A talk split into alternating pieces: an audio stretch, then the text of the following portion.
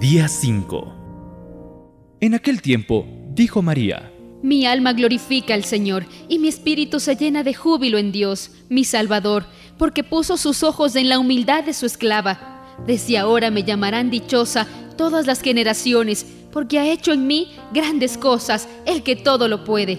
Santo es su nombre, y su misericordia llega de generación en generación.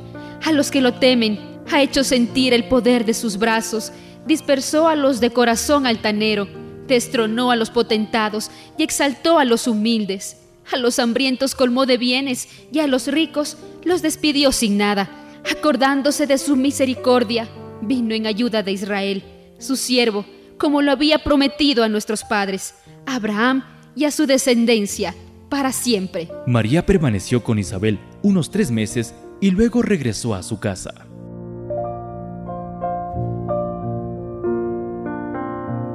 Dios te salve María, llena eres de gracia, el Señor es contigo, bendita tú entre todas las mujeres, y bendito es el fruto de tu vientre Jesús. Santa María, Madre de Dios, ruega por nosotros los pecadores, ahora y en la hora de nuestra muerte. Amén.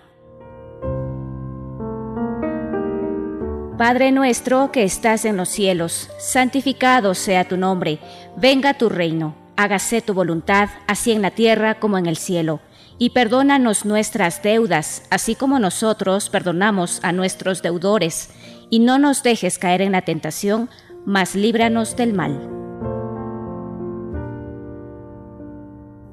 Gloria al Padre, gloria al Hijo y gloria al Espíritu Santo, como era en el principio, ahora y siempre, por los siglos de los siglos. Amén.